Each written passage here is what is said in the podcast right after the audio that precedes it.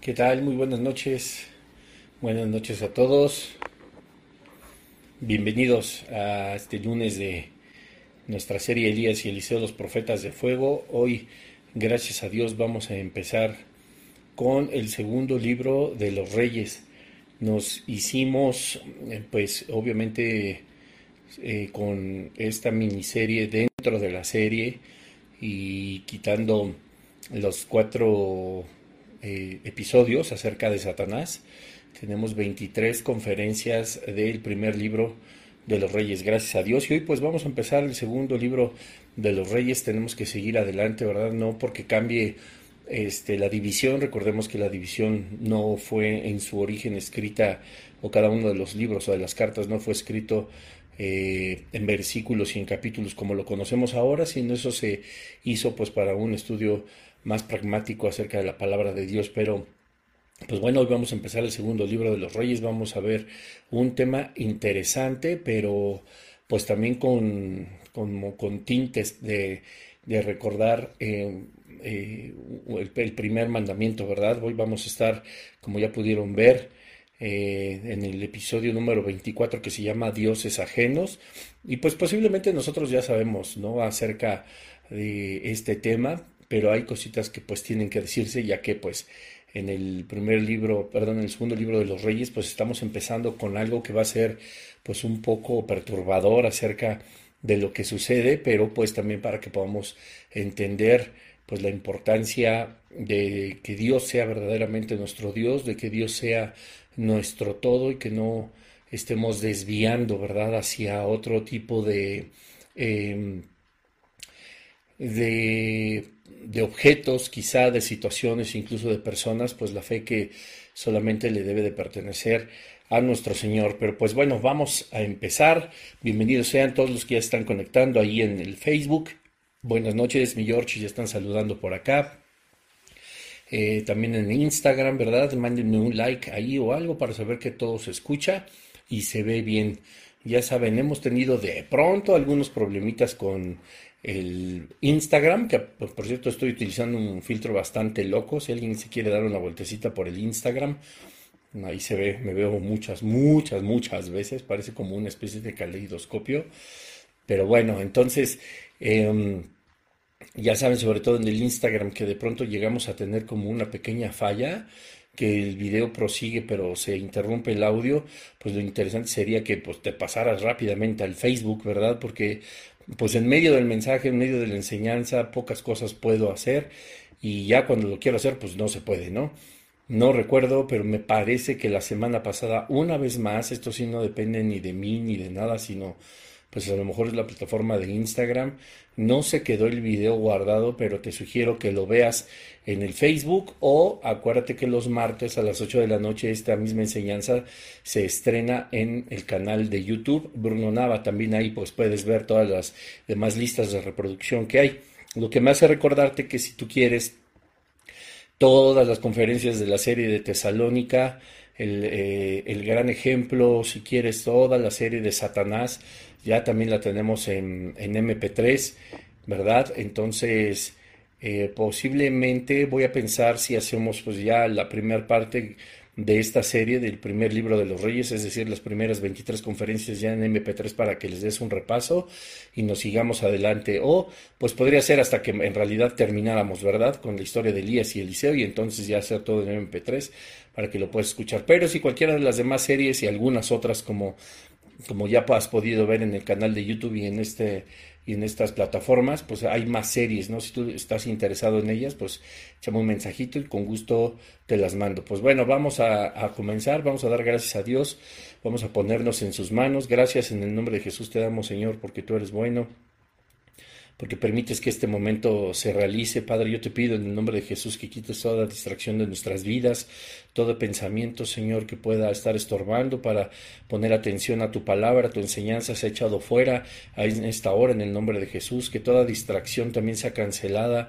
Ayúdanos, Señor, a tener un ambiente tranquilo, un ambiente de paz, Señor, y que si hay algo que empiece a querer estorbar esta enseñanza, pues seas tú, Padre Santo, con tu poder y por tu misericordia, Señor, callando bocas, callando pensamientos, Señor, atando y reprendiendo a todo eh, poder del enemigo que sea contrario a tu enseñanza, a tu Espíritu Santo y a tu Hijo.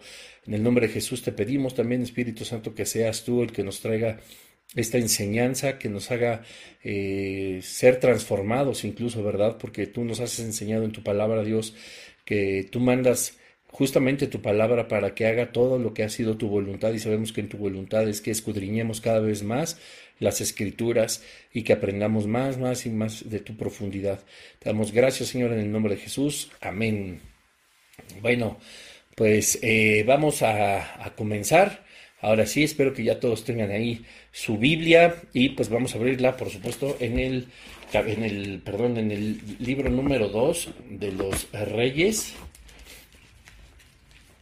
Y vamos, obviamente, pues a empezar con el capítulo número 1. Aquí nos trae una súper enseñanza nuestro Señor, ¿verdad? Segundo libro de los Reyes, capítulo 1. Vamos a leer unos versículos como ya es nuestra costumbre, pero después vamos, obviamente, a analizar, ¿verdad? Dice, después de la muerte de Acab se rebeló Moab contra Israel, y Ocosías cayó por la ventana de una sala de la casa que tenía en Samaria, y estando enfermo, envió mensajeros y les dijo, Id y consultad a Baal, Baal Zebub, dios de Ecrón, si de sanar de esta mi enfermedad. Entonces el ángel de Jehová habló a Elías Tisbita, diciendo, Levántate y sube a encontrarte con los mensajeros del rey de Samaria y diles, ¿no hay Dios en Israel que vais a consultar a Baal-Zebub, Dios de Crom? Por tanto, así ha dicho Jehová, del hecho en que estás no te levantarás, sino que ciertamente morirás. Y Elías se fue.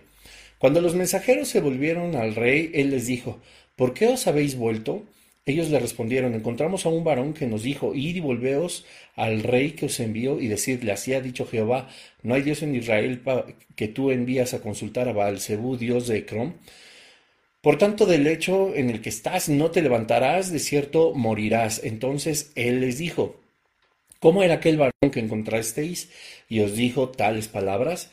Ellos en el versículo 8 lo escriben, dicen, les respondieron, un varón que tenía vestido de pelo y ceñía sus lomos con un cinturón de cuero. Entonces él dijo, ese es, es Elías Tisbita. Luego envió a él un capitán de cincuenta con sus cincuenta, el cual subió a donde él estaba. Y he aquí que él estaba sentado en la cumbre de un monte, y el capitán le dijo, varón de Dios, el rey ha dicho que desciendas.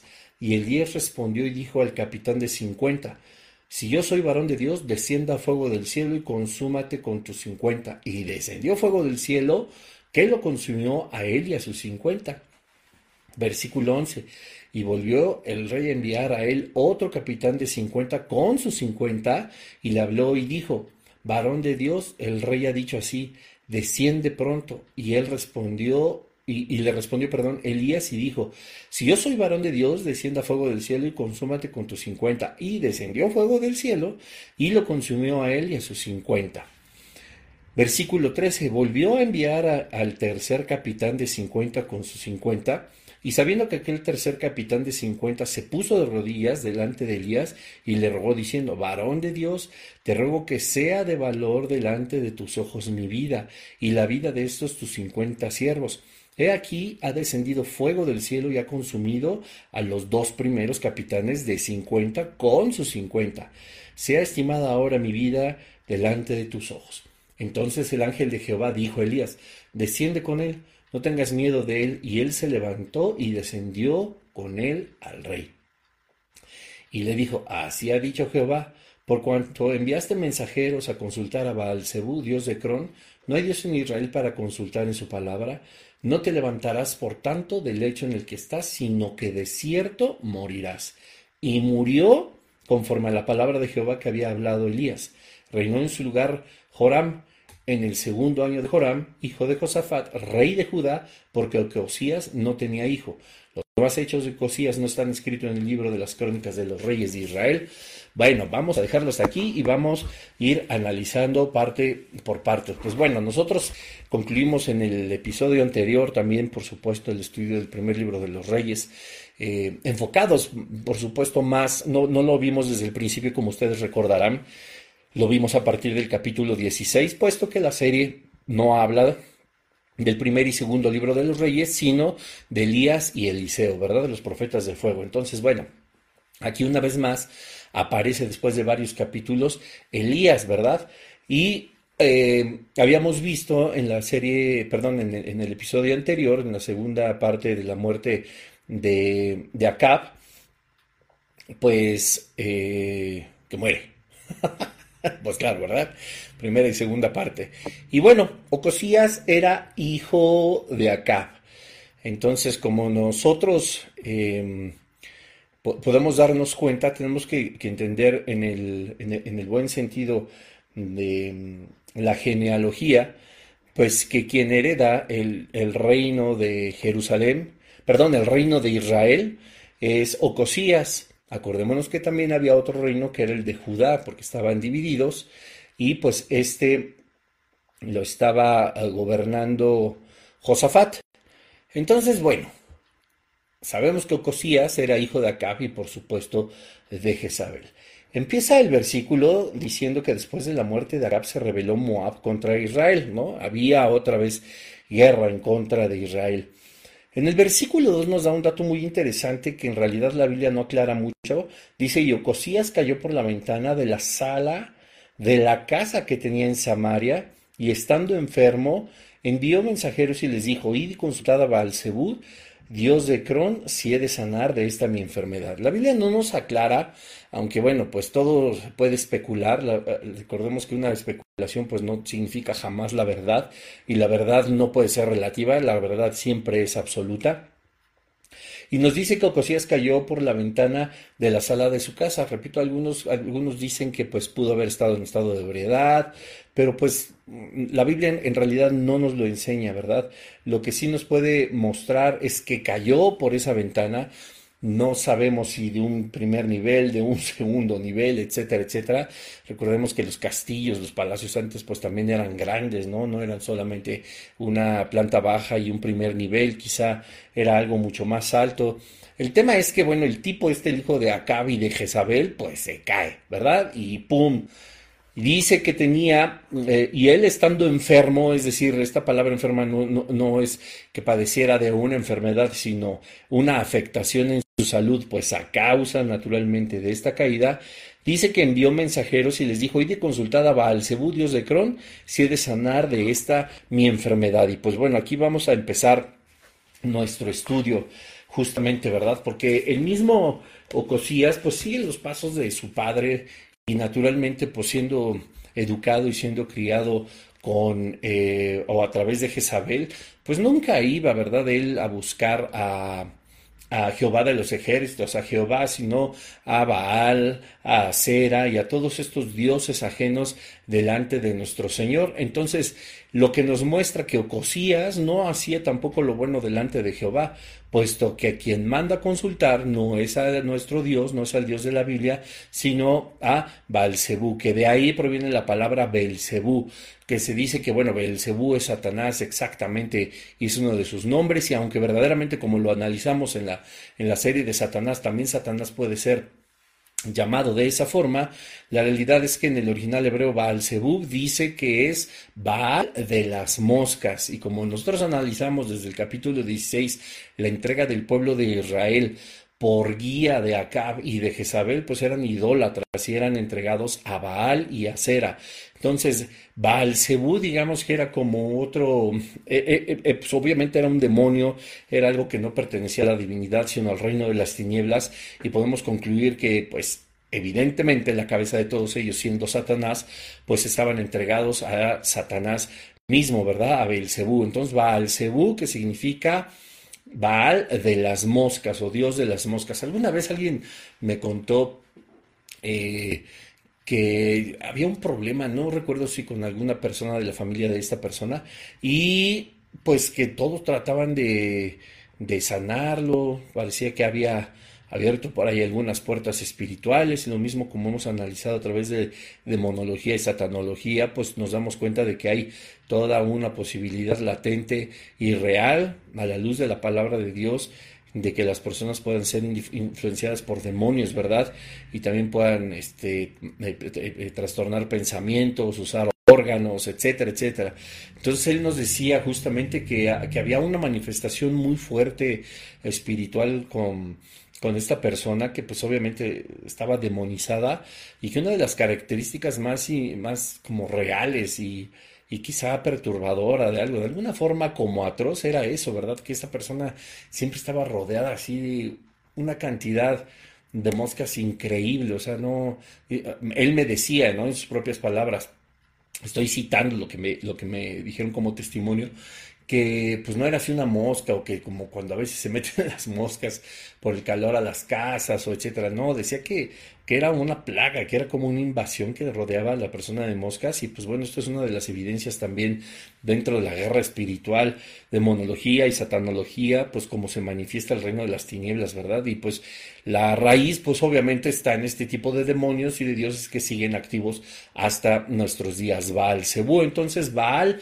de las moscas. Entonces, Ocosías, en lugar de decir, híjole, sanaré, aquí nos deja la palabra de Dios entrever algunas cosas. Pues primeramente, Ocosías pues tenía miedo, ¿verdad? Él no se sentía como que de la mejor manera, puesto que si no se sintiera de la forma en la que se sentía después de haber caído, no sabemos si tropezó, si por borracho, un accidente, etcétera, etcétera, pues de verdad seguramente se sentía muy mal y sabía de alguna forma que su vida pues corría peligro, si no, ¿Por qué razón tendría que mandar a sus, em, a sus súbitos a preguntar a este Dios inmundo si sanaría o no sanaría? Esto es bien interesante porque eh, si nosotros a veces cuando estamos como enfermos o estamos padeciendo algo, nos podemos dar cuenta, ¿no? De, hijo, de pronto creo que ya me estoy recuperando, creo que me estoy sintiendo un poquito mal, ahora sí me siento verdaderamente enfermo, etcétera, etcétera, como que nos vamos dando cuenta nosotros naturalmente analizamos como si, bueno, pues ok, vamos empeorando, pues bueno, acudimos al médico,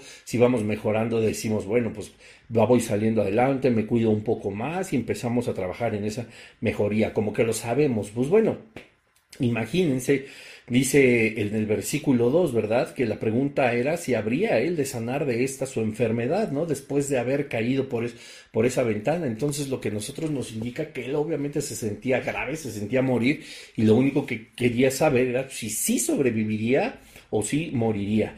Esto a la luz también de las escrituras y del pensamiento y de la orden que dio a sus mensajeros, Ocosías, hijo de Jezabel, por supuesto, y de Acab, nos da a entender que era una persona que simple y sencillamente no sabía dónde pasaría la eternidad. Que esto no era una curiosidad el saber si iba a morir o no, sino qué habría después de la muerte. Vivían una vida, si bien es cierto, no entregada a Jehová de los ejércitos, al Dios verdadero, sino a todos los demonios, pues obviamente vivían una vida también espiritual. Por eso hay que ser prudentes porque cuando te dicen, ay, es que él es muy espiritual, pues sí, podrá ser muy espiritual, así como Acab, así como Jezabel, que era tremendamente espiritual, y como Ocosías, pero eso no significa que su espiritualidad tenga todo lo bueno y lo preponderante para hallar la vida eterna, o la salvación, o el perdón de pecados, o todo lo que el único puede ofrecernos, pues es Jesucristo, ¿verdad? Entonces, él temiendo por su propia vida y más como por el temor de qué habría después, pues manda a preguntar. Esto, por supuesto, no lo dice de forma explícita, pero lo entendemos de una forma implícita. Estando él enfermo, estando él eh, eh, eh, accidentado, etcétera, etcétera, pues, ¿por qué tendría que mandar preguntar si sanaría o no, si es que él mismo sintiera que encontraría una mejoría? Entonces, esto nos muestra a nosotros que tenía ese miedo. Me dicen por aquí en el Facebook, mi querido George, que se cortó. Mándame ahí un dedito arriba si es que ya todo se restableció y espero que en Instagram vaya todo muy bien. Dice el versículo 3, entonces, fíjense, el ángel de Jehová, que ahorita no vamos a hablar de las cristofanías, pero sabemos que cuando el Señor en la palabra de, en su palabra en el Antiguo Testamento nos nombra el ángel de Jehová, se refiere a Jesucristo mismo. Esto es la aparición de Jesucristo en el Antiguo Testamento y sus menciones, ¿verdad?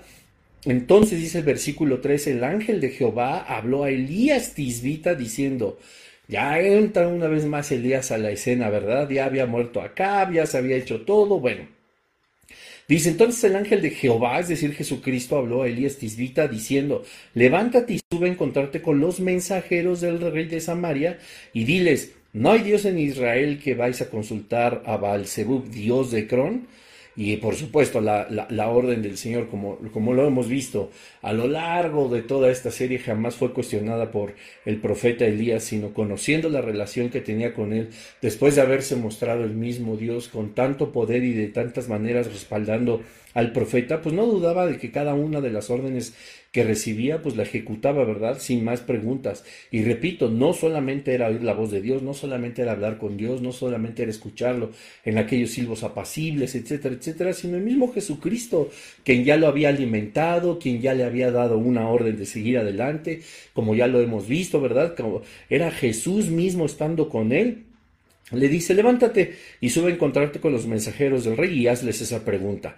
Versículo 4. Por tanto, así ha dicho Jehová, del lecho en que estás no te levantarás, sino que ciertamente morirás. Y Elías fue. No dice, ay, señor, neta, ¿a poco sí va a morir? No, pues dale una oportunidad. Mira que tú buscaste el corazón incansablemente de su padre, pues qué lástima que nunca te reconoció como su Señor y Salvador, pues dale una oportunidad ahora a Ocosías, etcétera. No, Elías no se metía con los problemas del alma, no se metía con los problemas de la salvación de las personas, ¿verdad? Que esto no significa que no le concierniera ni que no se preocupara por ello, pero pues también la determinación del Señor, pues nosotros mismos no podemos ni contradecirla, ni desobedecerla y mucho menos pues ponerla en un cuestionamiento. Entonces dice, ¿no? Punto y seguido, y Elías se fue. O sea, Dios le dijo, le dijo que iba a suceder, pero también de una forma retórica, en una pregunta, les dice por qué habría de suceder lo que sucedió. Dice el versículo 5, cuando los mensajeros se volvieron al rey, él les dijo, ¿por qué os habéis vuelto? Ojo aquí, porque Dice el versículo 2 que Ocosías cae y que manda a sus mensajeros a preguntar a Baal Zebú, ¿verdad?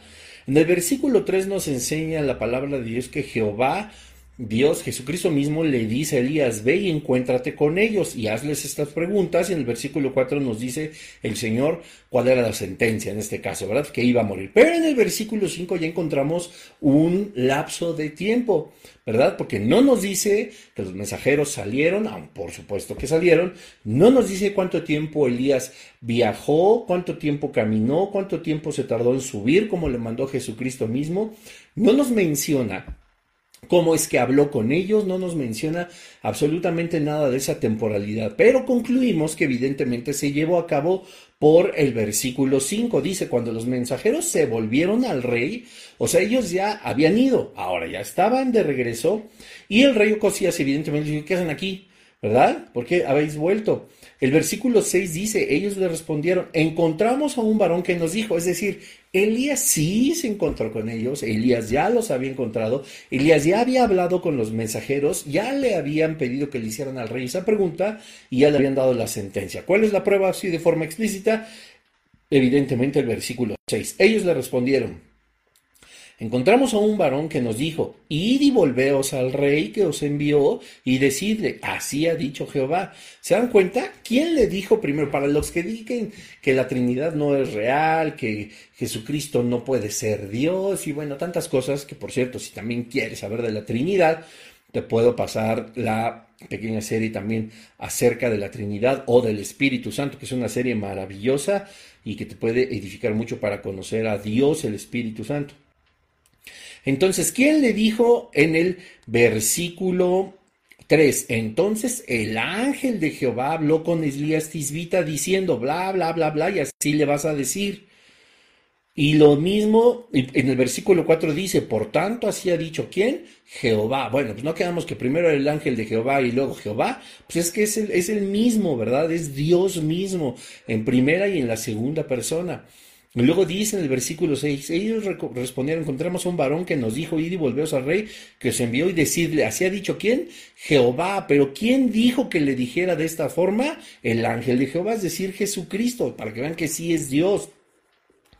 Ellos le respondieron eso, bueno, Jehová, no hay Dios que les preguntara esto, así ha dicho Jehová, no hay Dios en Israel que tú envías a consultar a Baal Zebub, Dios de Crom, por tanto, del hecho en que estás, no te levantarás, de cierto morirás. O sea, justamente las palabras que Jesús le había dicho, que encontrara a los mensajeros y le hicieran esa pregunta para que se la trajeran al rey, justamente de la misma manera lo hicieron los mensajeros. Qué muchachitos también portados, ¿verdad? Ahí van. Versículo 7, entonces les dijo, ¿cómo era aquel varón que encontrasteis y os dijo tales palabras? Y ellos, perdón, la, la perramenta, como dice mi esposa, que se oye aquí en este lugar. Si tú oyes a los perritos ladrando, ora por su silencio y pon un perrito ahí en los comentarios.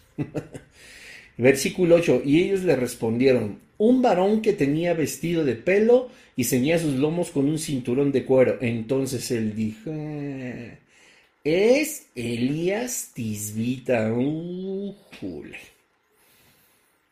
¿Y cómo es que lo conocía Ocosías? Pues evidentemente porque su mamá, aún Jezabel, por supuesto, estaba con la idea de acabar con Elías.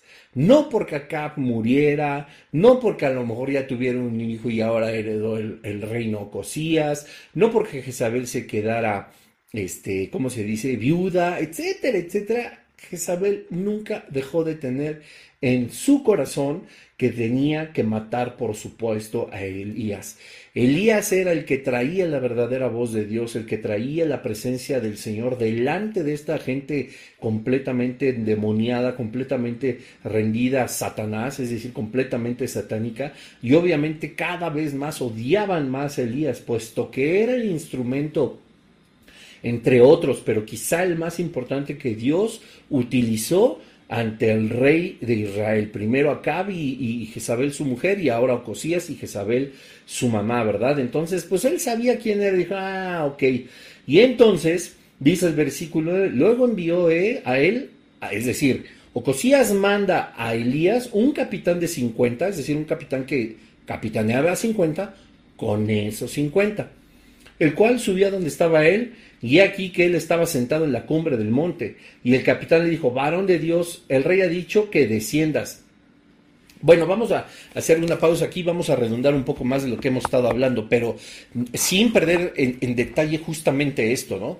Elías da la advertencia y por supuesto le dice, ¿sabes qué? Pues no, no vas a sanar, te vas a morir, punto, ¿no? No te vas a levantar del hecho en el que está, te vas a morir. Pero Dios todavía en su justicia, y como lo hemos conocido, sabemos que es completamente justo, no viene solamente a dar un juicio y a decirle, pues te vas a morir y hasta aquí llegaste y se acabó, ¿no? Y, quizá si lo ponemos en un lenguaje muy cotidiano, eh, ni siquiera le pidieron a nadie una explicación de por qué había determinado el Señor eso, ¿verdad? Por supuesto, ni siquiera se la tendríamos que pedir nosotros que creemos en la soberanía absoluta del Padre, pero siendo Dios un rey tan justo, un Dios tan justo, nos muestra, ¿verdad? A través de una pregunta, como te decía al inicio, de una forma retórica, que es, esa es la razón por la cual el Señor no actuaría, y escucha bien esto, no es porque sea un Dios rencoroso, no es porque sea un Dios eh, eh, iracundo, no es porque sea un Dios eh, indolente, ¿verdad? E indiferente ante el padecimiento de su creación, sino le da una razón de peso con la cual Dios pues ya estaba en realidad ahora sí que cansado, ¿verdad? Porque era todo, como lo puedes ver en las 23 conferencias anteriores, pues era todo un lío. Y si le sumamos las cuatro de Satanás, pues las 20, bueno, ya sabes, todas esas, las que son 27, de, de estar tratando de convencerlos en el mejor sentido de la palabra y no porque el Señor necesitara ser reconocido por acá, Jezabel y Ocosías, pero como era un, eh, como lo hemos visto y es un Dios completamente amoroso, siempre es un Dios que da tantas oportunidades y sus misericordias no, no decaen, ¿verdad? Entonces, en la pregunta, en esa pregunta realmente está la razón de por qué el Señor dice, en su preconocimiento de las cosas, pues no, no te vas a levantar de tu lecho, ni vas a, evidentemente, a sanar, o sea, te vas a morir. Dice cómo era, eh, perdón, dice la pregunta.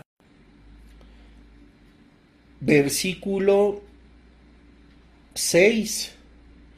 ¿No hay Dios en Israel que tú envías a consultar a Baalzebú, Dios de Ecrón? En otras palabras, hermanos, familia, Dios le estaba preguntando o le estaba diciendo y le estaba dando la razón de la sentencia de muerte. No vas a sanar porque no te acercas a mí, porque no te has arrepentido, porque no me buscas a mí. Entonces la paga del pecado, nos enseña el Nuevo Testamento, es la muerte. Ocosías, como con ejemplo de Acabi, por supuesto, y sobre todas las cosas de Jezabel, caminaba por los caminos que no le agradaban al Señor. y no había arrepentimiento en él.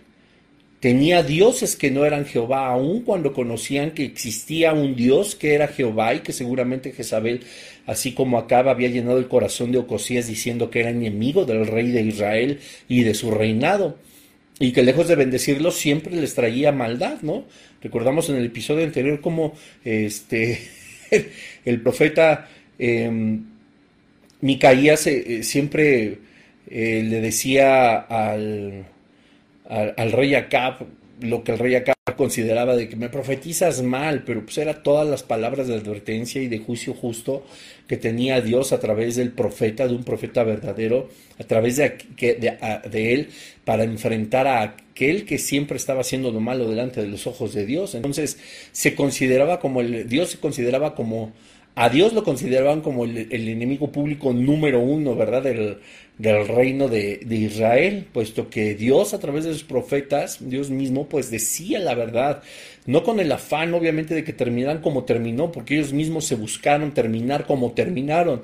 ¿De qué manera? Pues teniendo dioses ajenos, sino porque Dios buscaba en todo momento que ellos volvieran su corazón. Lo podemos encontrar, por supuesto, en, el, libro de las crónicas, ¿verdad? Que cuando, cuando, como dice, que si se humillare mi pueblo, si verdaderamente se arrepienten de sus malos caminos, dice la palabra de Dios, que él escuchará desde los cielos y que Él sanaría nuestra tierra, ¿verdad? Sanaría nuestro corazón, rescataría nuestra alma del reino de las tinieblas, nos daría salvación, etcétera, etcétera. Y es algo que en el preconocimiento de las cosas, Dios ya sabía que no iba a suceder ni con Acab, ni con Jezabel y tampoco con Ocosías. Y en este caso, pues lo único que hace es decirle Jesús a Elías, diles a ellos que, por, que para qué van, ¿verdad? O sea, quizás hasta Dios en su soberanía y en su amplia misericordia, este, decía, pues escuchen, ¿no? Las palabras de,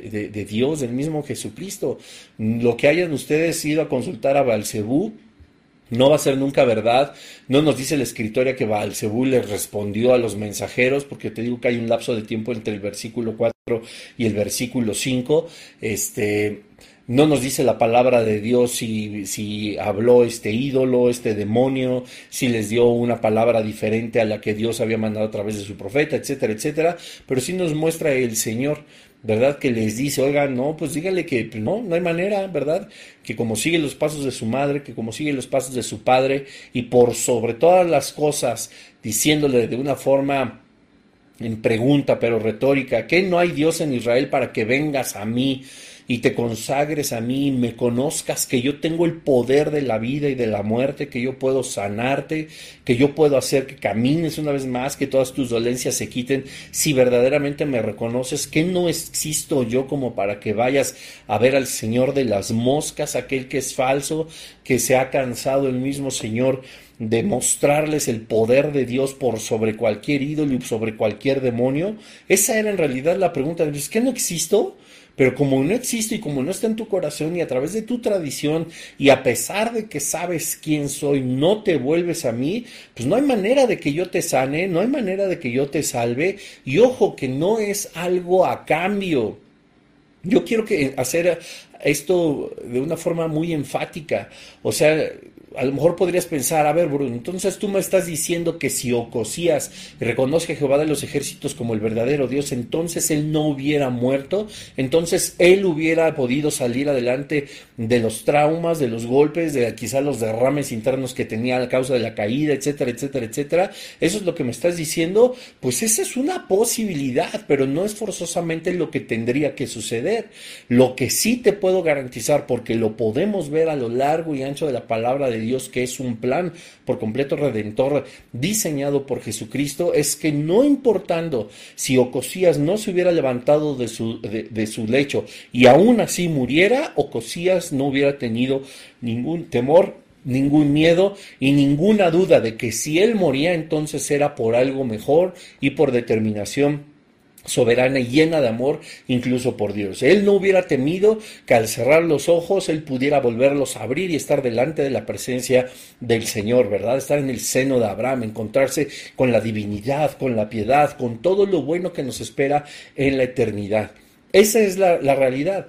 Jesús le pregunta, ¿por qué has ido a buscar a Balcebú y no has venido a mí? No porque yo te pueda, aunque lo puede hacer, escúchalo bien, claro, sanarlo y llevarlo a vida una vez más y restaurar todos sus órganos, aunque Jesús, Dios mismo lo hubiera podido hacer, ese no era en realidad el sentido, no lo estaba chantajeando, no era la, la misericordia de Dios y la gracia no es un trueque, sino le estaba diciendo, tú no hubieras tenido necesidad de mandar a nadie a preguntarle a un demonio si sanarías o no por temor a dónde pasarías la eternidad, sino que sabrías que tu vida sigue estando en mis manos, le hubiera dicho el Señor, y que yo tengo la autoridad y el poder para darte vida una vez más o traerte a mi presencia, en lo cual no hay error, no hay disolución de promesa, sino todo lo contrario, es lo que se anhela por constante. Entonces, espero que esa parte haya quedado muy clara, ¿verdad? Y bueno, es tan importante que nosotros comprendamos que, ay, pues nada más porque no le consultó a él, uy, qué Dios tan eh, inseguro, ¿verdad? Pues si ya sabemos que había otros dioses, etcétera, pero no, la realidad es que el tener dioses ajenos delante de nosotros es algo, es algo más serio de lo que nosotros podemos pensar. Si nosotros eh, recordamos el primer mandamiento nos vamos a dar cuenta a través justamente de la historia de Ocosías, de Acabi, de Jezabel, de Elías y Eliseo, por supuesto, que es muy importante. Y en lo que yo lo busco, si puedes ponerme ahí en los comentarios cuál es el primer mandamiento, te lo agradecería mucho en lo que yo te lo leo. ¿Ok? Si tú solo estás escuchando esto posterior, pues bueno, puedes decir en voz alta, aunque yo no te escuche, cuál es el primer mandamiento.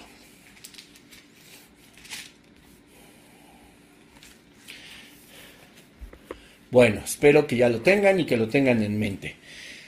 Y si tú me dijiste, amarás a Dios por sobre todas las cosas, amarás a Dios con todas tus fuerzas, toda tu mente y con todo tu ser, con todo tu espíritu, con toda tu alma, con todo, etcétera, etcétera, etcétera, tengo que decirte que ah, no es así. El primer ese es el primer gran mandamiento, los que nos enseña Jesucristo, que hay dos grandes mandamientos, amarás a Dios con toda tu mente, con todas tus fuerzas, con toda tu alma, y el segundo igual de importante, amarás a tu prójimo como a ti mismo. En esos dos grandes mandamientos se resumen los diez mandamientos, entonces ese no es el primer mandamiento. Es el primer gran mandamiento. Los diez mandamientos que siguen evidentemente vigentes, a excepción del del día de reposo, no es el tema porque es algo largo, pero también tienes que saber, todos están vigentes y están establecidos en el Éxodo 20 a partir del versículo 3. Entonces, mira, el primer mandamiento dice así, no tendrás dioses ajenos delante de mí. No te harás eh, imagen ni ninguna semejanza de lo que está arriba en el cielo, debajo de la tierra, ni las aguas debajo de la tierra. No te inclinarás a ellas ni las honrarás, porque yo soy tu Dios, fuerte, celoso, que visito la maldad de los padres sobre los hijos hasta la tercera y cuarta generación, de los que me aborrecen. O sea, rápidamente él dice que cuando uno tiene dioses ajenos, Dios lo aborrece. Ahora, aborrecer tenemos que entender, rápidamente te lo explico, es no significa despreciar por completo, aunque en este sentido sí estamos despreciando a Dios, pero hay que encontrar el verdadero significado de las palabras. Por ejemplo, en el Nuevo Testamento nos dice Jesucristo que aquel que no aborrece a padre y, padre y madre no puede ser mi discípulo, pero esa palabra aborrecer en el original griego significa amar menos. Entonces, ¿verdad? Ya estamos nosotros dándonos cuenta de que el significado de las palabras, por eso es importante tu concordancia exhaustiva, tu diccionario Strong, que puedas entender lo que verdaderamente significan las palabras, porque después vienen los, en los 10 este, mandamientos, y en el versículo 12 viene el mandamiento de honra a tu padre y a tu madre para que tus días se alarguen en la tierra que Jehová tu Dios te da. Y después en el, en, el, en el, Evangelio de Mateo Jesús nos dice que el que no aborrece a padre y madre no puede ser mi, mi, discípulo. Pero tenemos que entender que nunca dice que los deshonres, sino Jesús dice el que no ama menos a su padre y a su madre que a mí, no puede ser mi discípulo, porque sabemos que en el orden del Señor, Para los casados está Dios en primer lugar, está nuestra pareja en segundo lugar, está nuestra familia en tercer lugar, está nuestro trabajo y hasta el final está el ministerio, ¿verdad? Y para los solteros es exactamente lo mismo, pero en lugar de tu familia directa, en lugar de tu esposo o de tu esposa, pues también está tu familia, tus padres, tu madre, tus padres, pues tu padre, tu madre, está la familia que te rodea, está tu responsabilidad con la escuela, tu responsabilidad con el estudio y una vez más hasta el final el ministerio. Sin embargo, aquí nos enseña la palabra de Dios al final del versículo 5, ¿verdad? Que, que, visita la maldad de los padres sobre los hijos hasta la tercera y cuarta generación, de los que me aborrecen, es decir, de los que me aman menos, de aquellos que pusieron su fe en cosas semejantes a un Dios ajeno imágenes de ninguna semejanza de lo que está arriba en el cielo, ni debajo de la tierra, ni debajo de las aguas, mucho menos te inclinarás ante ellas, ni las honrarás. Ese es el primer mandamiento, el otro es el grande mandamiento, pero imagínense, esto justamente lo que prohíbe el Señor en Éxodo 20, en el versículo 3, a partir del, del versículo 3 al versículo 5, es todo lo que hacía Ocosías. Entonces, ya había, por supuesto, algo que, estaba chocando, obviamente, con la voluntad del Padre. Ya era algo que, por supuesto, Dios sabía que estaba aborreciendo. Él había hecho ídolos. Él, tenía, él, tenía puesta su fe y tenía puesta su esperanza en alguien que no era Jehová. Cuando esto sucede, pues a todas luces, y, y hay que decirlo con todas sus letras, pues no tienes la salvación, no tienes el favor de Dios. Tú no puedes esperar recibir una respuesta del Señor si tú tienes tu fe puesta en algo o en alguien más. Puede ser en tu esposa, puede ser en tu trabajo, puede ser en tu dinero, puede ser en tus bienes, puede ser en ti mismo, en tus capacidades, en tu inteligencia, puede ser en una estampita, puede ser en en estas cosas que se cuelgan los católicos, en este, en los escapularios, eso es como se llama. Tú puedes poner eh, eh, tu, fe en alguna imagen, en algún objeto, en algún árbol, ¿no? Aquellos que, bueno, híjole, hay tantas, tantas religiones que, que están tan equivocadas cuando lo que deberíamos de hacer es siempre tener puesta nuestra esperanza y nuestra fortaleza en Jesús, ¿verdad? En Jehová de los ejércitos, en que su Espíritu Santo es, es Dios verdadero y que es el que nos guía, el que nos enseña. Así de grave. Por eso es el primer mandamiento, no es el primer gran mandamiento, reitero, eso nos lo enseña Jesús. El primer gran, gran mandamiento abarca los primeros cuatro de los diez y el segundo grande mandamiento abarca los siguientes seis. Primero es la relación de uno mismo con Dios y después de nosotros con los hombres, ¿verdad? Y bueno, dice también, para que vean lo importante, que, parece, es que en serio parecería que la pregunta retórica y la razón que da el Señor para decirle o mandar decirle a Ocosías de que pues no, no te vas a levantar, tiene mucho que ver con que él tenía evidentemente dioses ajenos delante de él. Jueces 2, capítulo 2, versículos del 11 al 15. Fíjense nada más. Dice, después los hijos de Israel hicieron lo malo ante los ojos de Jehová y le sirvieron a los Baales, es decir, a los demonios. Ah, está hablando del pueblo, está hablando de los hijos, no está hablando de alguien neófito, no está hablando de alguien, no, le dieron la espalda, lo aborrecieron, lo amaron menos, como dice el versículo 5 de Éxodo 20, a Dios. Y dice el versículo 12, dejaron a Jehová, ¿ven?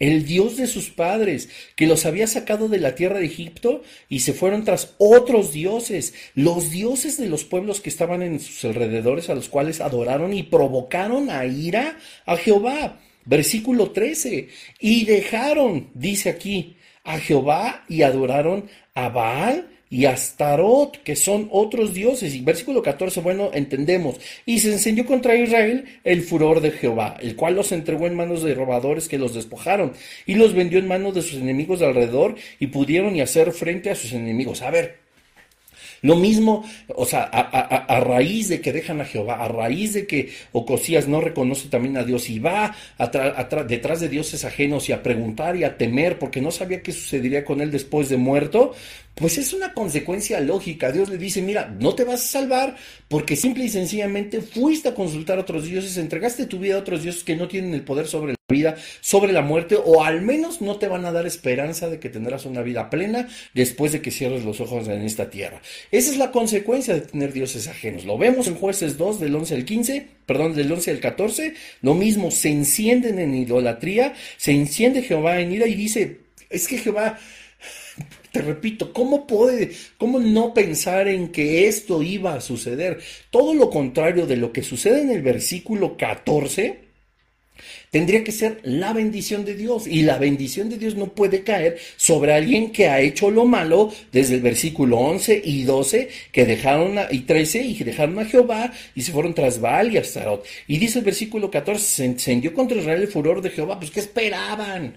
O sea, ay, es que Dios tan vengativo. No, Señor, Dios siempre ha considerado el pecado como algo serio, algo grave. ¿Por qué no habría de sentirse ofendido el mismo Dios? Si pecar significa evidentemente quebrantar sus propios mandamientos, errar en el blanco.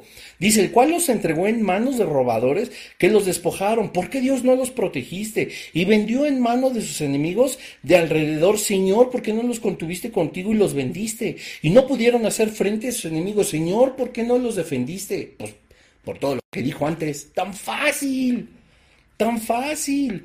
Porque ellos fueron tras otros dioses. ¿Cómo los voy a defender? Los dioses de otros pueblos que estaban a sus alrededores. ¿Cómo no habría dejar que los vendieran? A los cuales adoraron y provocaron a ir a Jehová. Dejaron a Jehová y adoraron a Baal y a Astarot. ¿Cómo habría de defenderlos de sus enemigos si ellos mismos están buscando todo el mal? Entendamos.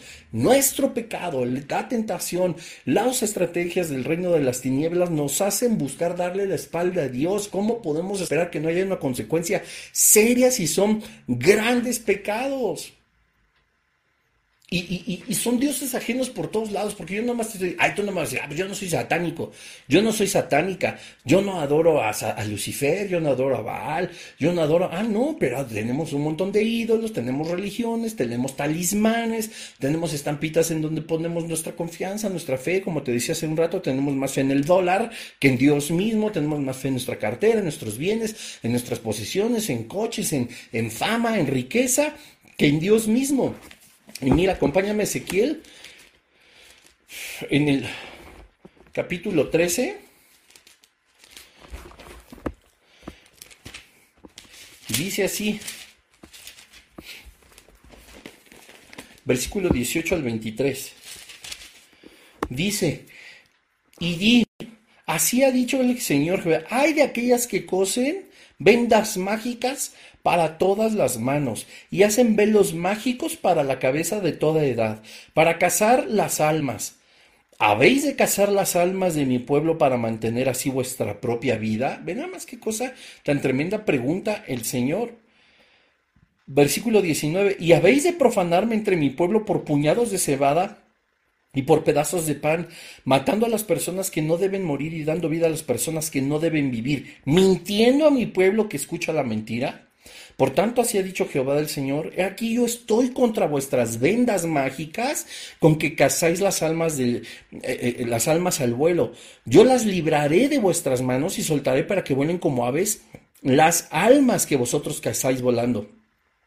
Romperé asimismo vuestros velos mágicos y libraré a mi pueblo de vuestra mano, y no estarán más como presa en vuestra mano, y sabréis que yo soy Jehová por cuanto entristecisteis con mentiras el corazón del justo al cual yo no entristecí, fíjate cómo dice Dios, yo no lo hice, y fortalecisteis las manos del impío para que no se apartase de su mal camino, infundiéndole ánimo, por tanto, no veréis más visión vana, ni practicaréis más adivinación, y libraré a mi pueblo de vuestra mano, y sabréis que yo soy Jehová.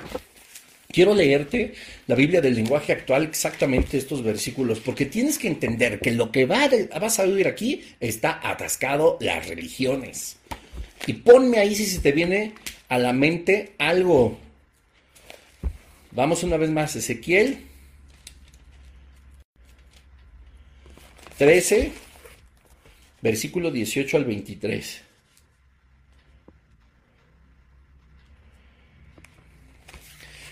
Fíjate cómo dice la Biblia del lenguaje actual. Dice, pobres ustedes mujercitas, y que no son solo mujercitas, ¿verdad? También son hombrecitos. Pobres ustedes que engañan a mi pueblo con pulseras, velos y hechicerías. No, no, no, no. Pone una pulserita por el mal de ojo. No, no, no, no, no. Cuélgate un escapulario. No, no, no, no. Trae siempre el rosario. Ponte tu velo. No, no, no. Pon un vaso de agua atrás de tu cabecera y préndele una vela a de, la, de las garnachas y de los pambazos y de los tamales.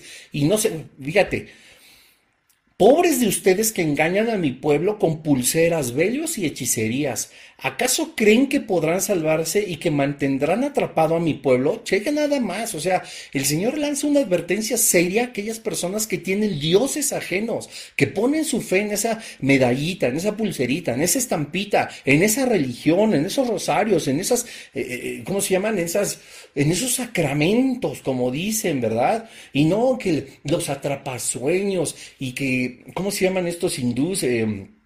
Los, los, mantras, tienes que hacer un mantra y, y, cúbrete con el mantra y son velos y son pulseras y son puras brujerías y hechicerías.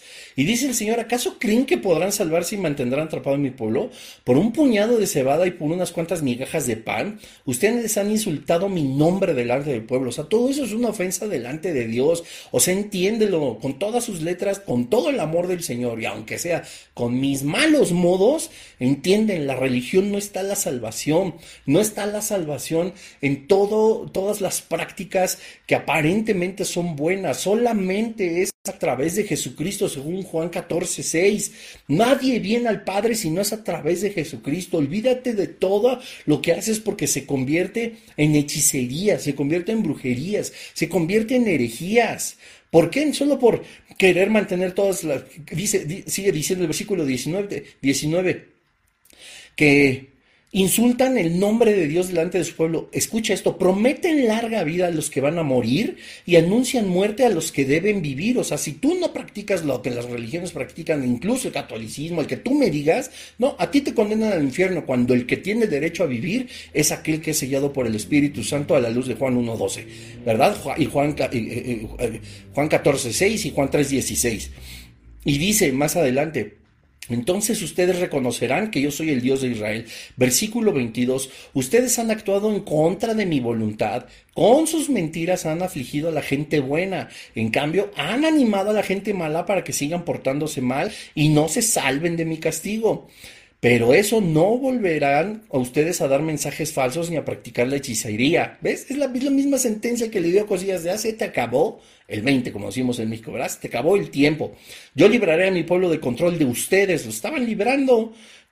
Y entonces reconocerán que yo soy el Dios de Israel. O sea, es algo serio. En realidad, yo me acuerdo, nosotros en la Filarmónica, damos muchos conciertos a, las delegaciones o a, los, a, las partes más alejadas quizá de la, de la, de la zona centro de la, de la, ciudad en donde, en donde trabajo. Y obviamente para meter a una orquesta filarmónica de más de 80 personas y a veces con coro, más staff, más las sillas de la gente, etcétera, pues no tienen auditorios, ¿verdad? Entonces lo que normalmente se hace es que nos llevan a las iglesias de los pueblos, a las iglesias católicas, porque digamos que es el, es el lugar cubierto o techado donde a lo mejor más personas se pueden reunir a escuchar un concierto. Esto evidentemente en alguna forma tiene tintes religiosos, pues sí, pues por supuesto que sí, ¿verdad? Pero yo como siempre al Señor estoy aquí por tu misericordia, por tu gracia, para dar testimonio de hacer bien las cosas y yo no soy partícipe ni de este lugar donde se cometen herejías y hay abusos y hay eh, perversidad y hay tergiversión de tu palabra. Yo vengo aquí a trabajar en el trabajo con el que tú me has bendecido. Pues bueno, pero yo recuerdo que una vez una persona en una de esas iglesias, eh, pues anuncian así por el micrófono, ay, es que la señora Feldespata Kurchatovia, no me acuerdo cómo se llamaba, le trae un regalo a cada uno de los miembros eh, de la orquesta filarmónica, ¿verdad? Y entonces era el famoso escapulario, que no sé a quién traía enfrente y no sé a quién traía atrás. Entonces la señora toma el micrófono y empieza a decir que eso garantizaría nuestra entrada al reino de los cielos, que nosotros no deberíamos de quitárnoslo nunca, porque eso nos garantizaría la entrada al reino de los cielos. Y evidentemente, pues todo el mundo agarrando la cosita esa y, este, y, poniendo su fe en eso. Es una cosa lamentable. Eh, porque eso es un claro ejemplo de que la religión católica, así como otras religiones orientales, asiáticas, incluso africanas, eh, antillanas, por supuesto, caribeñas, nos muestran que hay tantos talismanes y hay tantos velos, tantas pulseras, como bien cita la palabra de Dios, que lo único que nos hacen es atar, o bueno, que han hecho con las personas es atarlos a la condenación eterna y no a la vida eterna, causa de su ignorancia. Y hay gente que propicia eso, ya lo vemos como Acab, como Jezabel y por supuesto como Cosías. Y dice el Señor, ¿verdad? Que que eso, de eso libraría a la gente, acabando pues obviamente con la vida de estas personas. Y no porque Dios saque un dedo, los electrocute, los aplaste, etcétera, pero Dios en su preconocimiento de las cosas y en la preordinación de todo, sabe en qué momento y de qué forma actuar. Entonces, yo me acuerdo que evidentemente yo no pasé por ninguno de esos escapularios, pero pues en la salida, esto había sido el término del concierto, pues los, ah, los, compañeros de la orquesta y demás personas que estaban reunidas en esa, en esa iglesia, que obviamente profesan el catolicismo, se acercaban a ella. Yo no me acerqué por ningún escapulario, yo no me acerqué por nada absolutamente de eso, pero por donde salían, pues tenía que pasar. y me acuerdo que esa señora inmediatamente, a lo mejor yo estaba quizá tres metros de ella, y de inmediato me levanta el dedo y me dice, a todos les voy a dar menos a usted. Yo obviamente, pues, me, o sea, yo hubiera podido ahí atar, reprender, exorcizar casi casi a la vieja.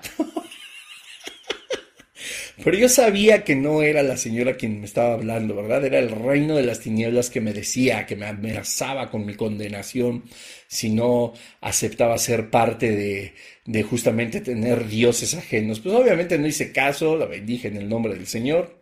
Qué lástima esas personas que están tan perdidas. No era el lugar, por supuesto, tampoco para eh, iniciar un debate. Hay que ser siempre muy cuidadosos, familia, para compartir el Evangelio. Pero así de ruin y así de difícil son las cosas con los dioses ajenos. Vamos ahora rápido a, a Deuteronomio 18, que es uno de los versículos más famosos, de los capítulos más famosos y que bueno, eh, tengo que tocar pues para redundar obviamente en el tema del 10 al 13. Dice así, no se ha hallado en ti quien haga pasar a su hijo o a su hija, o que mismo que tú. No, no, no puedes decir, es que yo no tengo ni hijos ni hijas, entonces ya me libré. No, o sea, tú mismo también, ¿verdad? No puedes pasar por el fuego ni a quien practica adivinación, ni agorero, ni sortílego, ni hechicero, ni encantador, ni adivino, ni mago, ni en quien consulte a los muertos, porque es abominación para con Jehová cualquiera que hace estas cosas, y por estas abominaciones Jehová tu Dios echa estas naciones de delante de ti. ¿Verdad? Dice, perfecto serás delante de Jehová tu Dios. Aquí una vez más nos muestra, justo reforzando lo que había sucedido con la pregunta retórica de Elías, o que el mismo Dios le hacía a los mensajeros y después a Ocosías. ¿Cómo se te ocurrió buscar a Baal Zebú en lugar de Dios? Pues aquí es, claro, a todos aquellos y en las religiones, porque así son las religiones, todas las religiones, escúchalo bien, no hay una que no no hay una, pero todas las religiones pasan a alguien por el fuego, es decir, ofrecen sacrificios, practican la adivinación, existe el espíritu de adivinación, ojo, agoriro, sortílego, hechicero, encantador, adivino, mago. Y quien consulta por supuesto a los muertos y te da una vez más la razón Dios, o sea, no me puedes pedir a mí que te rescate, que te defienda, que te guarde con mi mano protectora, que te bendiga y mucho menos que te otorgue la vida eterna si te estoy diciendo que todas estas cosas son abominación para con Dios, pues de qué manera, me voy a tomar otros minutos familia, el que se quiera desconectar, pues va, ¿verdad? Pero vamos a terminar este tema porque es muy bueno.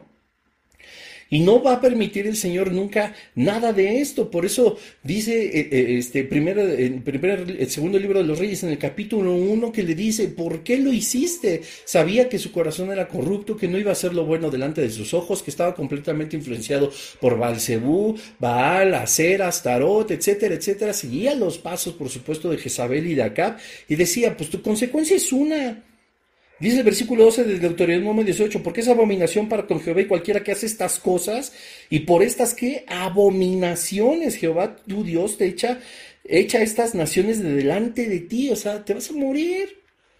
O sea, y claro, pues todos nos vamos a morir, nadie dice que el cristiano no se va a morir, pero nos vamos a morir y nos vamos derechito a la presencia de Jesús, ¿verdad? Pero los demás le dicen, pues es que tú hiciste esto, a mí no me puedes decir, esto va a suceder en el juicio del gran trono blanco, serán los libros abiertos y Dios les va a decir a la luz de mi escritura, de acuerdo al libro de la vida, de acuerdo a lo que tú hiciste, te voy a dar todas las razones de por qué no entrarás a la, a la, vida eterna, si no pasarás al lago de fuego y azufre a la condenación eterna. Entonces, eso era lo que estaba diciendo Dios. No se te ocurrió buscarme a mí, habiendo mostrado tantas veces mi poder a Jezabel y a Cap, yo sigo aquí, yo quien pude, quizá mi voluntad era sí que fallecieras, pero yo te hubiera podido recibir en el reino de Dios, en el reino de los cielos, ¿no? Pero no te vas a levantar de ese lecho y seguirás con esa incertidumbre y seguirás con ese temor de no saber qué sucederá contigo después de que mueras. Qué cosa tan terrible. Y bueno, esa es la consecuencia. Dios nos advierte, por supuesto, que no podemos tener dioses ajenos delante de Él, ni ser idólatras, como dice, te voy a dejar de tarea que leas Isaías 44, 9, 20, a través de la idolatría, Jeremías 10, 3, 5, y por supuesto vas a identificar perfecto a todos estos ídolos que te están quitando la bendición en el Salmo 135, del 15 al 18. Tarea, Isaías 44, 9, 20, Jeremías 10, 3, 5, Salmo 135, 15, 18. Nos vamos a dar cuenta qué tan fuerte es, por supuesto, el tener dioses ajenos delante de nuestro Señor. Vamos rápidamente a regresar a los últimos versículos de nuestra lectura de hoy para dar por concluido esta esta sesión, ¿verdad? Vamos otra vez al capítulo 1, ahora nos vamos al versículo del 20 al... Em, no, no del 20, vámonos otra vez al versículo, el capítulo 1 a partir del versículo 9. Dice, luego envió a él un capitán, es decir, Ocosías manda a un capitán que tenía a su cargo 50 y va con los 50, el cual es, eh, eh, Mm, el cual subió a donde estaba, y aquí que él estaba sentado hablando de Elías. Estaba él sentadito en la cumbre del monte, pues estaba acompañando de Jesús, imagínate qué cosa tan maravillosa. Y el capitán le dijo, varón de Dios, el rey ha dicho que desciendas. Y Elías respondió y dijo al capitán de 50, si yo soy varón de Dios, descienda fuego del cielo y consúmate con tus 50. Y descendió fuego del cielo y lo consiguió y los consumió, perdón. El versículo 11 pues, se entera Cosías, vuelve a enviar a otro capitán con sus 50, vuelve a encontrar a Elías, Elías le dice lo mismo y lo consume. Se entera Ocosías y en el versículo 3 se dice, volvió a enviar al tercer capitán de los 50 eh, y subiendo aquel tercer capitán, capitán de 50, escucha bien esto, se puso de rodillas delante de Elías y le rogó diciendo, varón de Dios, te ruego que sea de valor delante de tus ojos mi vida, de estos y de estos 50 tus siervos. He aquí ha descendido fuego del cielo y ha consumido a los dos primeros capitanes de cincuenta con sus cincuenta. ha estimada ahora mi vida delante de tus ojos. Entonces, ¿quién respondió? Ya no respondió Elías. Y ahora pregúntate, mira, dice el versículo 13, em, que se puso de rodillas delante de Elías y le rogó diciendo, varón de Dios, te ruego que sea de valor delante de tus ojos mi vida y la vida de estos cincuenta. Y luego el versículo 15 dice, entonces el ángel de Jehová dijo a Elías, desciende con él, no tengas miedo de él. Y él se levantó y descendió con él al rey. Esto que nosotros nos enseña algo bien claro. La palabra de Dios en el Antiguo y en el Nuevo Testamento nos ha, nos ha enseñado que nadie toma la honra para sí mismo.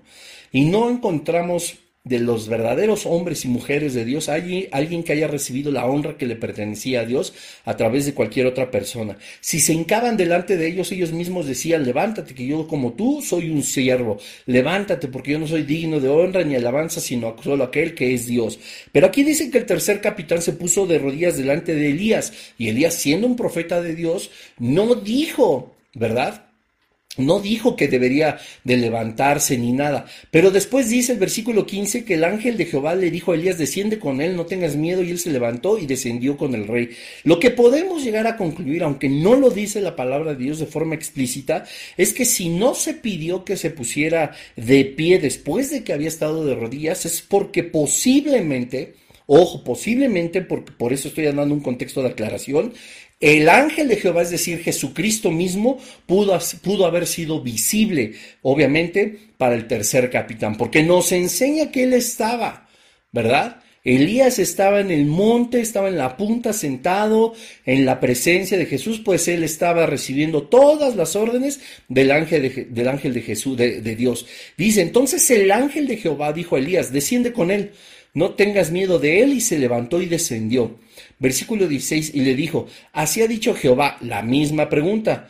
Por cuanto enviaste mensajeros a consultar a Baal, Dios de Ecrón, ¿no hay Dios en Israel para que consulte su palabra? No te levantarás, por tanto, del hecho en el que estás, sino que de cierto morirás. Y murió, conforme a la palabra de Jehová que había hablado, ¿verdad? Y después reina Jeroboam. Elías pidió fuego del cielo para consumir a, los dos primeros capitanes, pues llegaron con un ánimo de soberbia, de, muy audaces, ¿verdad? Muy, muy prepotentes. Eh, y pues la realidad es que pues el corazón de Elías no estaba de que, ay, te sientes muy, muy influyente, te sientes muy poderoso porque vienes de, en nombre del rey de, de, Israel. No, pues yo estoy delante de la presencia de Jesucristo, así que eh, te voy a mostrar qué tanto poder tengo yo y decía, desciende fuego del cielo y los consumía y aunque así fue, pues obviamente no era para probar que él era más poderoso, ¿verdad? Yo quiero que entiendas a la luz de los versículos que leímos y de los que te dejé de tarea por no extenderme más, comprendas que el tener dioses ajenos y el no reconocer la majestad del Señor a nosotros nos hace una presa muy fácil del reino de las tinieblas. Y algo que nosotros podemos seguir practicando nos hace desprendernos por, por completo del Señor y el Señor pues no tiene ahora sí que la obligación de defendernos de todas las artimañas, todos los ataques y todos los destrozos que el reino de las tinieblas puede hacer con nosotros. La analogía de que descendiera fuego del cielo y consumiera a estos dos capitanes junto con sus cincuenta cada uno, no es que todo siervo del Señor tenga el poder de destruir a aquellos que están en contra del Señor, sino que en la impiedad y la injusticia de los hombres era tal en esa época que el Señor había, así como a Ocosías, aunque de diferente manera, no habría forma de que su vida continuara. Si nosotros ponemos atención al versículo, se me acaba de ir, de Éxodo 20, donde habla el mandamiento acerca de la honra de los padres, el versículo 12 dice, honra a tu padre y a tu madre para que tus días se alarguen en la tierra que Jehová tu Dios te da nos da a entender que por supuesto los días pueden ser alargados y también pueden ser acortados. La palabra de Dios nos enseña que a veces Dios puede acortar los días de una persona para no seguir pecando, para no seguir adelante. ¿verdad? Esto es en cuanto a su soberanía. Él sabe, y, no es que a él lo tome por sorpresa, escucha bien esto, porque esto es eh, una parte importante de la teología. A Dios no le toma por sorpresa, la actitud de los dos capitanes y de los cien hombres a los cuales capitaneaban. Dios no hizo descender fuego del cielo a través de ellas para consumirlos y terminar sus vidas por lo que ellos habían hecho en ese instante. Dios sabía que en ese instante era el momento de acortar su vida que en ese instante su vida habría de terminar a causa también de su maldad. Lo mismo exactamente, solo que de diferente forma con el hecho de Ocosías, que le dijo, no te levantarás así que morirás. Finalmente Dios sigue siendo soberano y no hay manera de que nosotros podamos detener su mano. La dispensación del Espíritu y, la, y de la gracia de ningún modo... Eh, puede ser alterada de, conforme Dios ya lo ha eh, predicho, ¿verdad? Y en su palabra, pues aún más. Él nunca, nunca esperes que vaya a cambiar alguno de los diez mandamientos. Nunca esperes que vaya a cambiar alguno de los dos mandamientos. Y aunque muchas veces nuestra carne nos lleva a pecar de tal manera que en lugar de, de salir bendición de nuestra boca salen las peores maldiciones, no esperemos que en algún momento Dios cambie su corazón para decirnos, ay, bueno, es que ahora está afectado, está afectada por tal situación, así que yo le permito que siga pecando, así que yo le permito que siga practicando este pecado, así que yo le permito que siga con dioses ajenos, poniendo su esperanza y su fe en alguien más o en algo más, como ya lo vimos, ¿no? El Señor nunca va a mudar su pensamiento en lo que respecta a su majestad, a su soberanía, a su misericordia y a la paga del pecado. Nosotros no podemos esperar que porque como los 100 eh, seguidores de los dos capitanes lleguen con el con la autoridad del que era el rey de Israel, creemos que Dios, a Dios lo vamos a doblegar o le vamos a hacer manita de puerco, estamos muy equivocados. Tener dioses ajenos delante de nosotros, poner nuestra esperanza en las maldiciones, en todo lo que ofende su nombre, en todo lo que está descrito como lo vimos en Éxodo, en jueces, en Ezequiel, en Deuteronomio, en Isaías, en Salmos y en Jeremías, nos va a traer como una consecuencia que nuestra vida no pueda continuar. Esos son pecados verdaderamente serios, son cosas graves. Y la pregunta, volvemos al inicio, retórica que hizo Dios a través de Elías de por qué buscó a alguien más ah, teniendo un Dios ajeno, sabiendo que Dios podía existir y que no iba a importar lo que sucediera con su vida, sino lo que pasaría después, fue algo que por supuesto no planeó el Señor que fuera así en su vida, sino que el mismo Cosías determinó así terminarla. Así que nosotros igual no podemos tener dioses ajenos delante de nosotros. Yo creo que para cada situación Dios está al control, para cada momento, para cada actuar. Él, por supuesto, no nos deja a nosotros, puesto que somos sellados por su Espíritu Santo y esa fue su promesa. Y es tan triste que a veces nosotros hagamos convivir al Espíritu Santo con nuestra maldad y con nuestro pecado. Y creemos que a veces por la pronunciación de palabras, creemos que por a veces actitudes nosotros vamos a poder salir adelante en cuanto a lo que nos puede aquejar. Ponemos esa esperanza quizá de forma inconsciente en algo que no nos va a dar lo que necesitamos diferente al Señor. Y eso es pecar, eso es tener un Dios ajeno delante del Señor. Así que todo lo que somos, todo lo que tenemos, todo lo que nos acongoje, todo lo que nos alegre, todo lo que consigamos, todo lo que perdamos, todo lo que vivamos, vivámoslo en agradecimiento, en esperanza, en fe, en mansedumbre y en bendición, puesto que nosotros somos parte del reino de los cielos. Y bueno, familia, le damos gracias a Dios por este estudio. Descansen, que Dios les bendiga a todos. Gracias al Señor, ¿verdad? Bendice el nombre del Señor en tu casa. Tómate ahí unos minutos para alabar al Señor terminando este estudio. Antes de dormir, reconoce su soberanía, su majestad y el grande amor que tiene para con nosotros en cada una de estas lecciones. Que no solamente, pues sí, nos confrontan, nos exhortan, sino que también el Señor del mismo modo extiende su mano una vez más para volvernos a sus caminos. No es Baal, ha sido Dios siempre y seguirá siendo siempre la fuente de nuestra esperanza. Que Dios les bendiga. Gracias Señor, te damos en el nombre de Jesús. Amén y amén. Cuídense mucho. Nos vemos.